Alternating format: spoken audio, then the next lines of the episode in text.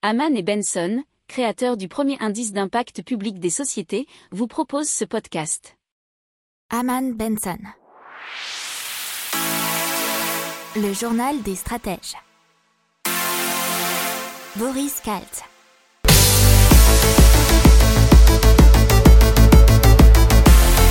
Bonjour à tous et bienvenue dans le journal des stratèges pour l'intégrale tech de la semaine du 1er au 5 mars 2021. Je vous souhaite une excellente écoute. On change totalement de sujet et on va vous parler du télétravail dans le métro de Tokyo. Et c'est la multinationale Fuji Xerox qui a mis en place ce qu'on appelle un Coco Desk. Ce sont des cabines de télétravail qui sont installées dans le métro de Tokyo. C'est pour bien sûr les travailleurs en transit qui peuvent s'isoler pour assister à une réunion pro ou visioconférence en entendant leur métro.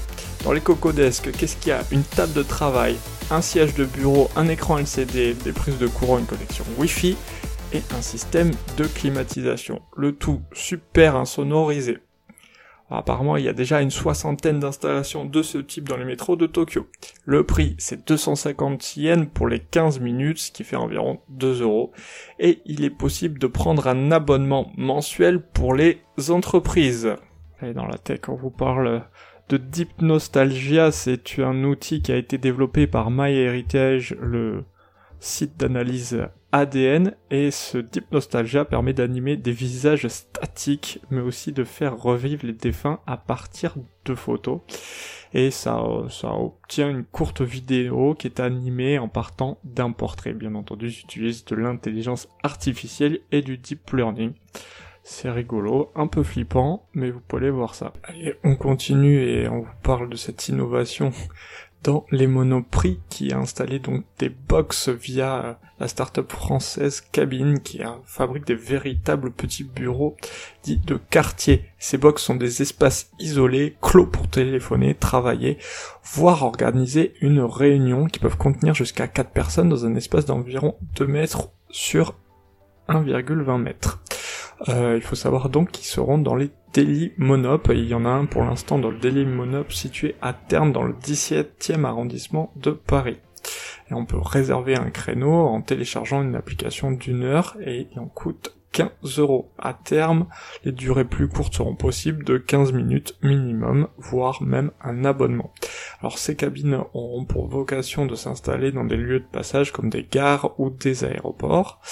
Et donc si vous avez écouté euh, le journal des stratèges déjà cette semaine, je crois que c'était lundi, on vous a parlé des Cocodesk au Japon qui sont globalement les mêmes choses, mais qui se trouvent dans les métros.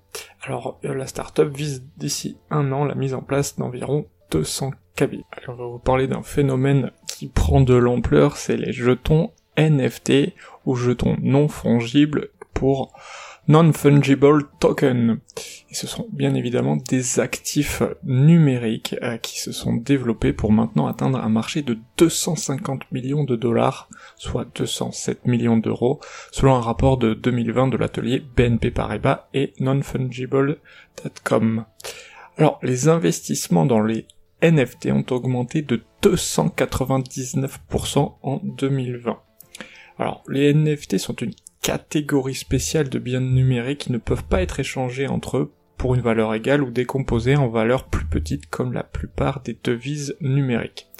Il faut savoir que Nike, Louis Vuitton ainsi que la NBA, bien sûr le championnat de basket américain, ont déjà commencé à produire des biens et services basés sur la technologie NFT.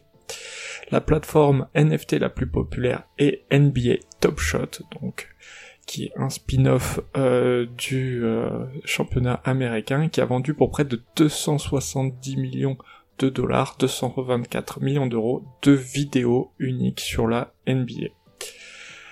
Alors, le site nonfungible.com a constaté que le nombre d'acheteurs de NFT a augmenté de 66% en 2020, tandis que la valeur des transactions est passée d'environ 63 millions de dollars à 250 millions de dollars soit euh, de 52 à 207 millions d'euros. Allez dans la tech, on vous parle de la fibre optique en France et selon l'autorité des télécoms français, l'ARCEP, 10,4 millions de consommateurs ont opté pour la fibre, dont 3,3 millions de nouveaux abonnés sur la seule année 2020. Euh, cette technologie représente maintenant 70% du nombre total d'accès à très haut débit. La France compte 30,6 millions d'abonnements à haut et très haut débit fixe, DSL, fibre et câble, et 40,7 millions de locaux qui ont accès, donc des logements, établissements professionnels selon une estimation de l'ARCEP. Et désormais, 24,2 millions de locaux sont éligibles à la fibre. C'est 19% euh, de plus en un an.